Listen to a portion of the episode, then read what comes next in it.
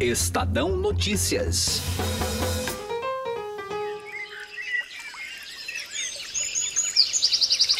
Os repórteres do Estadão André Borges e Gabriela Biló receberam a difícil missão de adentrar a floresta amazônica para cobrir em loco a grave situação das queimadas.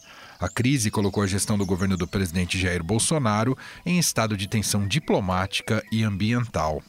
Foram dez dias no rastro do fogo, em alguns casos no interior destes focos de incêndio que consumiam rapidamente a mata local.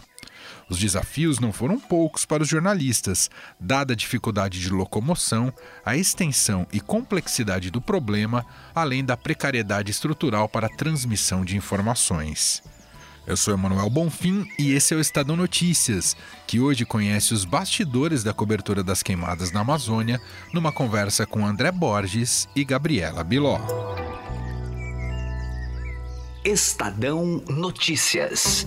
A XP Investimentos foi eleita a melhor assessoria de investimentos pelos paulistanos na pesquisa Datafolha. A assessoria está na essência e no DNA da XP, e esse importante reconhecimento reflete o compromisso em fazer os brasileiros investirem melhor por meio de uma assessoria especializada e transparente, que busca sempre os melhores investimentos de acordo com o perfil de cada cliente. Acesse xpi.com.br.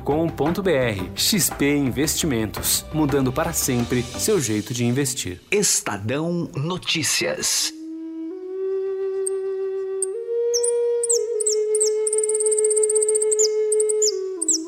A nossa conversa hoje aqui no podcast do Estadão é com os repórteres André Borges e Gabriela Biló.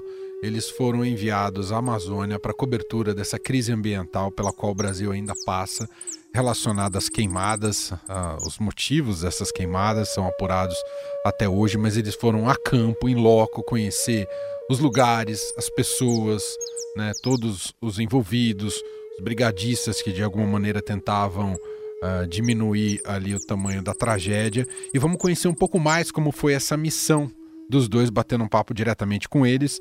Eles nos atendem direto de Brasília, que é a base deles uh, no Estadão. Primeiramente, André Borges, tudo bem, André? Como é que vai, Manuel? Tudo bem? Tudo bom. E também converso com Gabriela Biló, repórter fotográfico. Olá, Biló. Oi, Emanuel, tudo bem? Primeiramente, queria ouvir de vocês, é, diante do tamanho que é uma Amazônia, do ponto de vista logístico, como foi definir ponto de partida e ponto de, che de chegada? Ou, ou, só foi possível definir ponto de partida?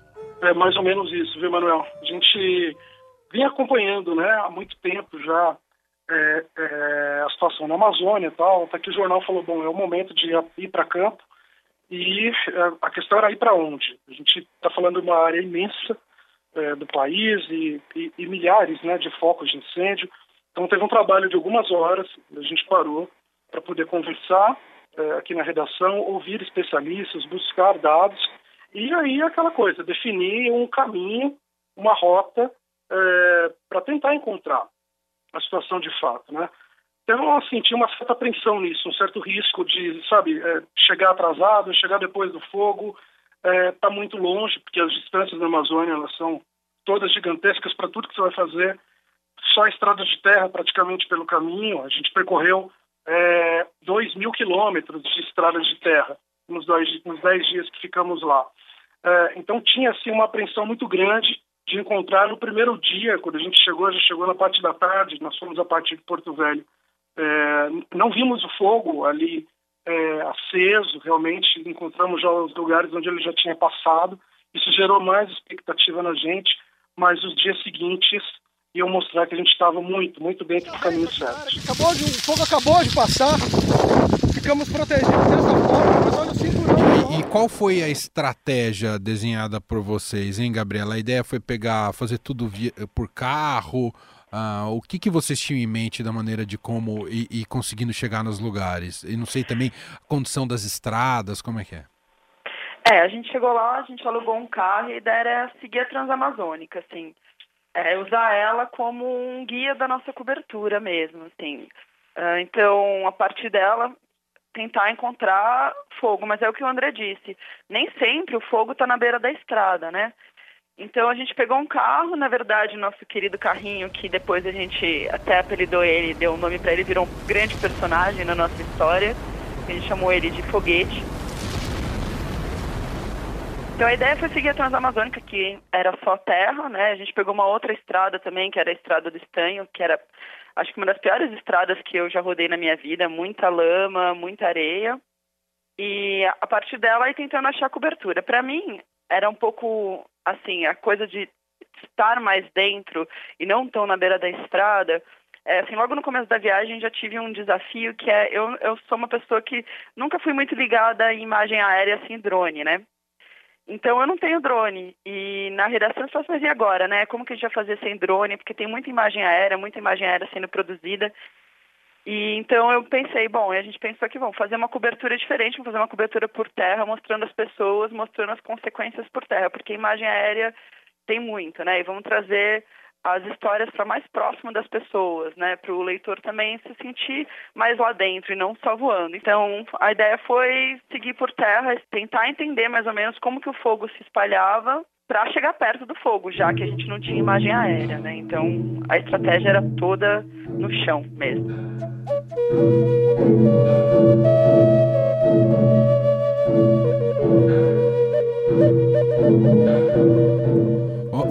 Como é que você descreveria para a gente esse se aproximar do fogo em termos de sensação, barulho e da violência que ele tem? Como é que é? é foi, é, isso foi um ponto assim, muito alto da, da experiência toda, porque a gente esteve em áreas bastante distintas do terreno ali da Amazônia, lugares assim onde você tem uma vegetação todas elas naturais, mas uma vegetação mais rasteira, tá? lugares onde avançam para uma mata natural mais alta, com árvores e tal. É, então, e, e, tudo isso dá um cenário de fogo diferente. É, a gente ficou aguardando ali é, os três primeiros dias, fazendo, claro, outras matérias, mas é, no rastro de um grupo de, de brigadistas que, que ia entrar na mata para fazer o combate efetivo estava bastante ansioso, os dois muito ansiosos ali para conseguir acompanhar isso. Quando a gente conseguiu, chegou, eu lembro que tinha um fogo pequeno assim do lado da estrada, a gente já saiu em volta olhando e, e sem ter muita noção do que do, da dimensão do que estava acontecendo ali, mas era um pouco aquela expectativa do bom, vamos lá. E quando a gente entrou, Emanuel, para o mato mesmo, aí deu para ver como a coisa é. O, o, o vento, ele tem um, um efeito assim é, muito imediato na direção né, do, do avanço do, do fogo. E em questão de segundos, é, é, vai para cima das pessoas. De repente, porque o vento virou. Aquele giro de vento. É uma viradinha e acabou, né? Olha lá. Aí não tem jeito. Não tem equipamento que combate isso aí. Qualquer horário de combater é 6 horas. Olha lá. Olha o que virou o lugar que a gente estava nesse minuto. Tem uma cena ali, a Viló, ela vai dizer isso para você e vai confirmar que o repórter parceiro dela salvou a vida dela no meio, no meio da Amazônia. A gente estava a gente estava uma situação curiosa. A gente estava assim de frente para uma, eu estava um pouco para lateral e ela fazendo o registro dos brigadistas de frente para o fogo. E de repente o fogo estava indo, ela, é, batendo nas costas dela e levando né, para frente. Aquele vento virou, de repente o fogo veio para cima. Só que a Biló estava muito empolgada, acho que com, com, com, as fotos, e não viu a onda do fogo, sabe? Pagaram a gritaria na floresta, né? Até hoje, nenhum obrigado, André, por ter salvado o Mas, assim, eu tô, brincando aqui com, com uma situação, mas é, que depois a gente riu, enfim, mas é, foi, é, acho que foi emblemático, assim, do, do risco uma... que é. é. Literalmente, a floresta frita. Você ouve aqui ela fritando, a vegetação verde principalmente, né? E, e aquilo avança muito rápido, é, é realmente um negócio assustador. É, assim, uma coisa muito curiosa é que quando a gente chegou no primeiro momento com os brigadistas, que eles começaram a combater o fogo, assim, fazia três dias que a gente estava esperando aquela cena, né? Que a, e a, por causa da longa espera, tensão, né? A cidade realmente cresceu muito. E aí, quando eu vi eles combatendo fogo, no, no, no, que deu sorte, que a gente deu sorte, que foi na beira da estrada, então a gente não precisou é, entrar tanto nesse primeiro momento. É, eu ainda olhei para o André, assim, vi um foguinho baixo, assim, olhei para o André e ainda falei, olha, minha imagem não está aqui, né? Isso não representa a floresta queimando, assim é, um pouco assim, um pouco de frustração, porque eu sabia que aquilo ali não ilustrava a dimensão do que estava acontecendo. E assim, em questão de minutos, eu vi que transformou a cena, assim. Então, foi muito rápido, assim. E a gente conseguiu perceber como o fogo evolui rápido. Assim, de um, de um rastrinho que parecia pequeno para a floresta inteira queimando. Prestando atenção assim. na direção do vento, para onde o fogo está caminhando, para saber o que, que é melhor ser feito e como. Nesse momento do vento, realmente eu estava eu tava baixada, eu estava com uma lente, que é uma grande angular, então ela dá uma distorcida.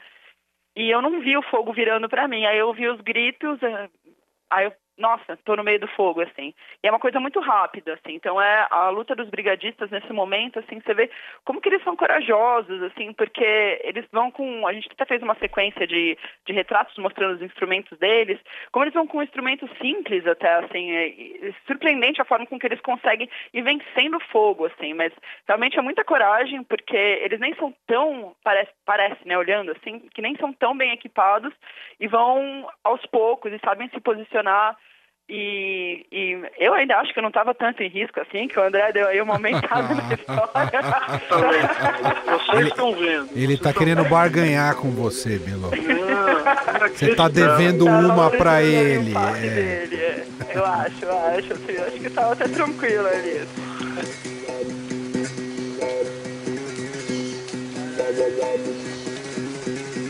Aliás, é- esse aspecto que você está falando, Biló, muito me interessa ouvir de vocês, porque a gente acompanha pelos números tantos focos de incêndio ali na Amazônia e uma condição climática ah, que não favorece combater esses incêndios. Você falava do trabalho dos brigadistas.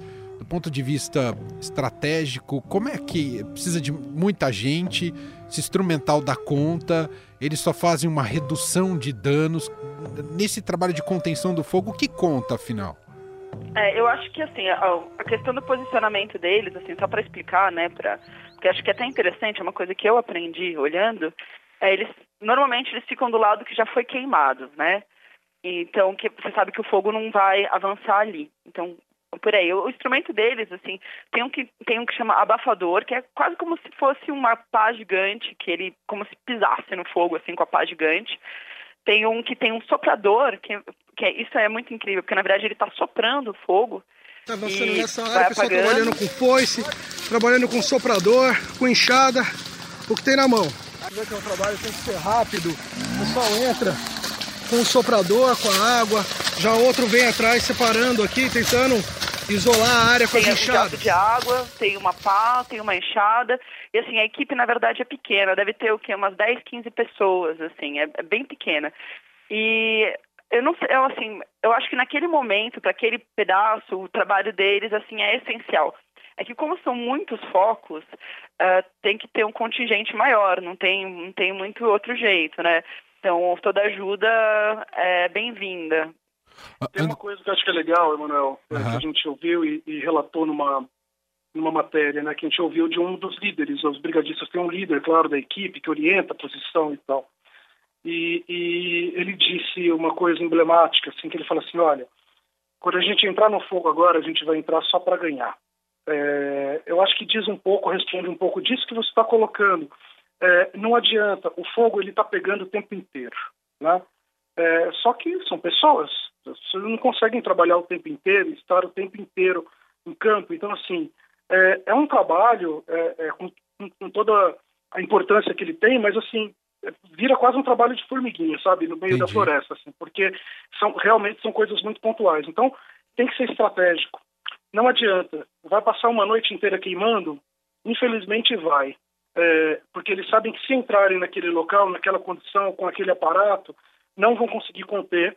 E aí desenham uma estratégia para no dia seguinte voltar naquela área e tentar segurar o avanço do fogo, entendeu? É outra coisa interessante que eles também têm horários para para lutar contra o fogo. É, então, no período da manhã, bem cedo, e depois das quatro da tarde, porque é muito quente e eles não aguentam o calor e, assim, o fogo se espalha é, numa velocidade perigosa para eles combaterem, né? Uhum. Então, nesse horário, aí vem a ajuda pela, é, pelas aeronaves, mas na terra eles não, não combatem assim das 11 às 4 da tarde. É um horário que eles ficam fora, porque não tem como vencer, que é o que o André falou. Eles, eles entram para vencer e nesse horário não, não, não existe um trabalho que possa ser é, efetivo, né? E André, eu acho que o grande X da questão que estava, imagino, na, imerso na cobertura de vocês e que uhum. foi. Uh, claro, o motivo de debates e debates, principalmente na imprensa, com especialistas, não especialistas, quem coloca, quem bota o fogo, de onde vem esse fogo. Em campo vocês conseguiram apurar exatamente o quê? Com que tipo de convicção você saiu em relação a esse tipo a, a essa demanda, hein, André? Olha só, quem taca o fogo é gente. É isso. É, existe, parece aquelas lendas assim que a gente ouve folclore é, em relação a esse assunto. Olha, é, aqui é muito, muito fácil, cai um raio aqui, sabe? Você ouve muito isso. Cai um raio, o raio taca fogo, certo? Ah, tem pedra, pedra que reflete igual espelho. Então o sol, o calor é muito intenso, essa pedra esquenta e tal. É outra coisa que você ouve. Tem até uma lenda que parece das mulas sem cabeça. Fala assim, ah, tem a lenda dos dois motoqueiros, sabe? É, é, é uma história corrente, assim, nas vilas que você passa no interior. Ah, os dois motoqueiros tá com fogo. Passou dois motoqueiros aqui você ouve isso dos cientistas e tal, e a gente presenciou, a gente esteve do lado, encontrou uma situação dessa. A gente estava de viagem, em viagem de um município para outro, vimos um fogo gigantesco é, vindo do meio da mata, acontecia próximo a uma entrada, uma vicinal da Transamazônica, a gente resolveu entrar. Estava indo no caminho, mudando o caminho. É, quando a gente chega, sítios completamente tomados pelo fogo, é, é, o incêndio já tinha engolido toda a, em volta da casa desses sitiantes, aí para um sitiante, Manuel, para o sitiante e fala, começa a conversar com a gente. Ah, o senhor mora aqui. Eles foram na minha casa hoje, meio-dia. Avisaram que era para tirar o que tinha, porque aí iam tacar fogo. Eles com fogo, que ele veio para poder limpar, para fazer Foi desse jeito. O ano passado foi queimado galão de gasolina, motosserra meu. Uhum. O vizinho aí sabe disso, que ele é testemunho disso aí. Uhum eu não pude fazer nada, porque... É um hábito aqui isso aqui. Uhum. Todo ano, né, Cabral? Todo, Todo ano é isso daí. Todo ano é visita. A é, gente, é, e avançar com pasto, avançar, porque daqui um mês mais ou menos tem chuva na Amazônia, então é, é, querem que a grama cresça sem aquela vegetação ali. Entendi. Por isso a queimada. Essa é a grande razão da queimada. Tem ato de vandalismo? Óbvio que tem, né? Tem pessoas irresponsáveis e tal, que praticam as coisas? Tem. Agora, majoritariamente, o crime, e é um crime, porque isso não é permitido, isso não é legal, ele acontece por esses interesses, como ele diz, de limpar a área. Outra coisa que a gente descobriu por lá é que, é, na verdade até é um pouco óbvio, mas para mim foi uma, uma descoberta que não é só que eles tacam fogo e pega fogo na floresta, eles derrubam as árvores primeiro, esperam elas secarem e morrerem, e aí tá com fogo, e é aí que ele se alastra. Porque as árvores vivas não se alastram tanto assim o fogo. Então, a, a não é só jogar o fogo na, no meio da mata, assim. A, existe Entendi. a derrubada primeiro.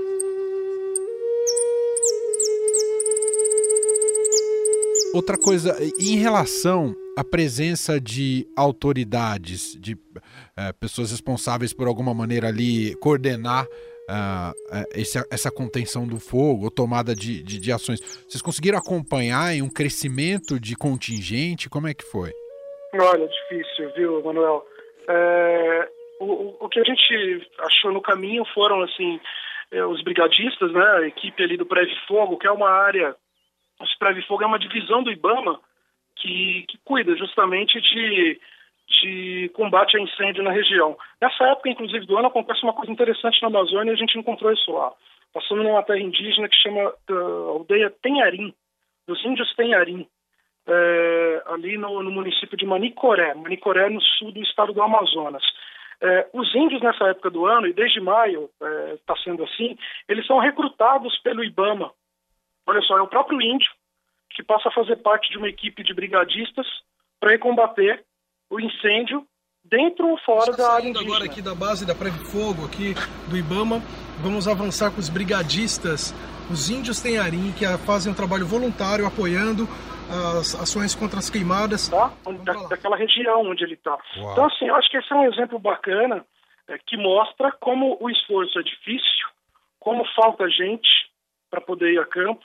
As equipes do Preve Fogo também são, são reduzidas, né? não tem tanta gente, tem é, é, incêndio no país inteiro ali que você tem para combater, então eles acabam recorrendo a essas pessoas, o, nesse caso ali naquela região as indígenas, que fazem um trabalho temporário, começa em maio e até outubro. Ô, Biló, queria que você contasse agora para o nosso ouvinte, né, e aqui numa, num exercício de tentar explicar um pouco algo que é muito imagético, mas você conseguiu uma foto para a capa do Estadão do domingo, dia 25 de agosto, que uh, esse índio que você captou em meio a um campo queimado, como é que foi a produção dessa foto, se você puder contar para gente? Olha, Emanuel, foi assim, a gente esperou um dia inteiro, esse foi um dos dias que a gente teve um grande dia de espera, né? Na verdade, assim, a gente estava, uh, ah, a gente pegou a balsa, a gente estava em direção à Puína Transamazônica, procurando fogo. E aí a gente decidiu parar para pedir informação numa aldeia. Quando a gente entrou nessa aldeia, que a gente viu que era a aldeia do Tenharim, e era a base do Prédio Fogo. Então a gente começou a esperar tal, e, e nessa espera, porque assim, eles, como, eu, como eu comentei, eles só começam a combater a partir das quatro da tarde. Então a gente chegou cedo, então a gente teria que esperar é, eles irem a campo ou, ou o líder deles é, conversar com a gente, alguma coisa assim. Então a gente passou uma tarde ali conversando com, com os indígenas, né? E nessa, o Antônio Tenharim, que é um dos líderes lá, uh, conversou com a gente e falou que, que a reserva estava queimando, que até era uma, uma situação que ainda não tinha sido noticiada, né? Que a gente estava é, vendo em primeira mão ali, e que ele estava indignado com aquela situação, porque era uma reserva indígena, num, num... depois a gente é, veio a saber que é uma reserva indígena é, recente, que antes tinha muita plantação ali, mas os campos amazônicos, eles são uma, uma paisagem um pouco diferente, eles são, não tem essas grandes árvores de grandes portes, assim, então é, o fogo se espalha muito rápido. Aí a gente conversando com ele, ele falou assim, não, eu quero mostrar para vocês onde é. agora numa parte da terra indígena Tenharim. Essa terra indígena ela foi atingida só ontem pelo fogo que chegou nessa região aqui em Manicoré, no estado do Amazonas. Aqui dá para ter uma ideia, de ontem para hoje, o estrago que já foi feito pelo fogo em boa parte da terra indígena. É nessa área aqui que, com apoio dos índios, os próprios índios brigadistas, o IBAMA, tem atuado para tentar controlar o fogo que já se alastrou. E aí fomos até esse local, bem no limite da luz. Então até foi um desafio, porque o jornal estava esperando é, da gente uma, Era sábado à tarde, né? O jornal estava esperando da gente uma matéria para domingo. E lá é uma hora menos. Então, quando a gente está falando do limite da luz, a gente está falando que já eram quase seis da tarde. E aqui já quase sete, né? E chegando, chegando lá, assim, o cenário era muito triste, assim, muito triste, uma devastação muito grande. O chão preto, assim, até, até o limite onde dava para enxergar um chão preto, assim, uma reserva indígena. Então, é, ali o, a fumaça que tinha queimado recentemente, ainda estava queimando naquela região, é, encobrir um pouco o sol. Então, na foto você vê um contraluz, né, que a gente fala, que ele está de costas para o sol. Só que essa fumaça cobrindo o sol, é, não sei, vou usar um termo um pouco, um pouco técnico, mas ela funcionou como um difusor da luz. Uau. É, então o sol refletia na, na, nas nuvens, na fumaça, na fumaça de nuvens. Então eu tenho uma luz de frente no rosto dele, que é uma luz natural, difundida pela fumaça, e ao fundo você tem o sol. Então aconteceu essa, esse contraluz. Mas é, é, esse cenário meio apocalíptico, é assim, é porque é aquilo mesmo, entendeu? É exatamente essa cena. É um sol tomado por uma fumaça da queimada e um chão negro das cinzas, né? E ali ele sentou e a gente começou a conversar com ele sobre o que aconteceu. E a expressão dele foi naturalmente aquela, meio uhum. desolada mesmo. É, tem uma coisa, Manuel, que eu acho que é muito bacana desse retrato que é, a Bila trouxe. Ela comentava sobre o desafio de ir para uma região da Amazônia sem levar um drone. E desde o princípio, quando a gente saiu é, da, da, redação é, em Brasília, é, a proposta era justamente buscar uma imagem que fosse icônica da vida na floresta que queima, que está ardendo. Né? E, e, bancamos isso. Biló disse aqui e tal, a gente vai buscar, vai trazer. Então foi muito importante, assim, acho que foi muito simbólico para poder, porque de fato é isso, né? É um símbolo é, muito representativo de tudo que está acontecendo por lá. É, aí é, depois que a gente tem a foto, tá lindo, né? Beleza, a gente conseguiu uma foto que dizia tudo, mas aí vem o desafio, a gente precisa transmitir pro jornal, né? Verdade. tá ótimo. A gente tem a foto, Não- a matéria a gente... É, não tinha exato. sinal de Tá. nada, ô Biló? Não, a gente tava no meio do absoluto nada. Ah. Assim, e aí a gente foi revezando, cada um pouco no volante, um, enquanto eu escrevia, eu editava as fotos, eu falava, André, eu tenho a foto, e o André, assim, parceiraço, falou, não, texto a gente, a gente vai conseguir, a gente vai conseguir. Aí a gente teve uma paradinha no meio da, da estrada, que era, assim, uma paradinha de nada, assim, e a gente tentando conectar, não ia, eu derrubei a, a internet do lugar, não ia. Aí eu falei, bom, André, vamos, vamos tentar voltando e tentando conectar. Aí a gente parou na aldeia de novo, aí o cacique super gentil derrubou a, a pouquíssima conexão que eles tinham da aldeia inteira pra gente. Mesmo assim não funcionava, não funcionava. Teve um momento, assim, que já estava estourando o horário do, do fechamento e o jornal, assim, a gente está esperando, a primeira é de vocês, vocês precisam conseguir mandar. E, assim, por um segundo já achei que a gente não ia conseguir e que todo aquele esforço e toda aquela atenção e que aquele material, assim, seria desperdiçado. Lógico, é sempre reaproveitado, mas que não teria o impacto do domingo e do destaque que a gente tinha lutado tanto, né? E sofrido tanto para fazer. Claro.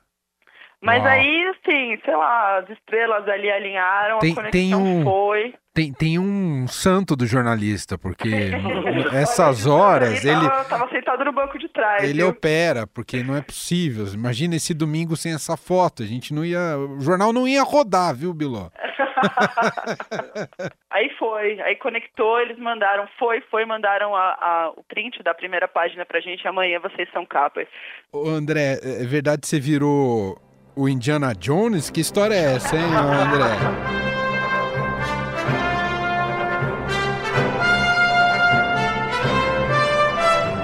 É verdade que eu tenho que aguentar, né? não, não é. Você tem que entrar, né? Tem que entrar no mato, tem que entrar na floresta. Tal. Verei tudo. Verei, fui repórter, fui motorista, fui mecânico, fui Guarda-costas. guarda-costas. Tudo isso, tudo isso.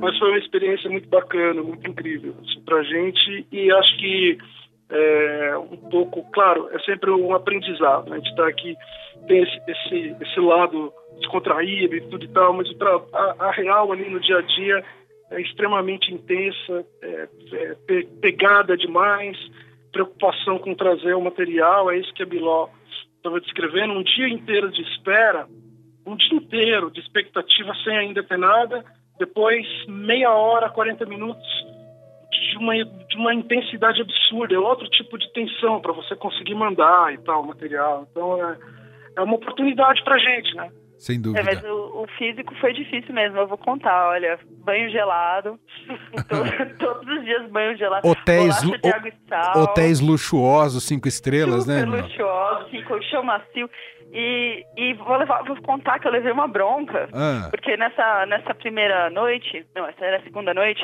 a gente dormiu no- na aldeia, né? Porque ficou tarde e a gente tentando transmitir de lá. Então, na verdade, a gente comeu uma comida gelada que eles fizeram quente, mas até a gente conseguir transmitir aquela aflição de comer uma comida, um frango gelado com arroz, que para mim parecia um banquete, porque eu tava morrendo de fome de viver de bolacha de água e o dia todo. E aí, na hora de dormir, a gente não tinha onde dormir. Aí os índios emprestaram as redes pra gente dormir. ai, Obrigado ao povo Tenhari. e vocês tinham experiência de dormir em rede? Eu Ah, não, André agora eu que falo. Ah. Agora eu que falo. Ô, ô, ô, Emanuel, não, eu falando, olha, a rede é assim e tal, você deita um pouco na transversal e tal, pra você dormir e tal. E ela afundava na, na, na rede do lado. Mentira, Não ele falou no dia, falou no dia seguinte que eu acordei com dor nas costas. Falei, "Cara, caramba, né? Essa dor nas costas. Ele, ué, mas você não dormiu na transversal? Você não sabia que rede dormia assim? Falei, muito obrigada, né? Muito bom. Gente, queria agradecer demais esse papo aqui com vocês. A gente ficou muito na torcida à distância pelo trabalho de vocês. A gente sabia que Legal. vocês estavam lá, a, a própria Rádio Dourado acompanhou um pouco disso, mas eu acho que o jornal como um todo. E ficamos muito contentes com o resultado. E, enfim, parabéns aí pela essa cobertura. Marcou a vida de vocês, imagino, mas marcou a do jornalismo também. Obrigado, viu, gente? Obrigada, Emanuel. Muito obrigada. Foi um prazer participar aqui com vocês contar um pouquinho da nossa história para vocês. Obrigado, Emanuel, também. Valeu, obrigado aí por, por abrir espaço para contar a história, por dividir. Um abraço para você.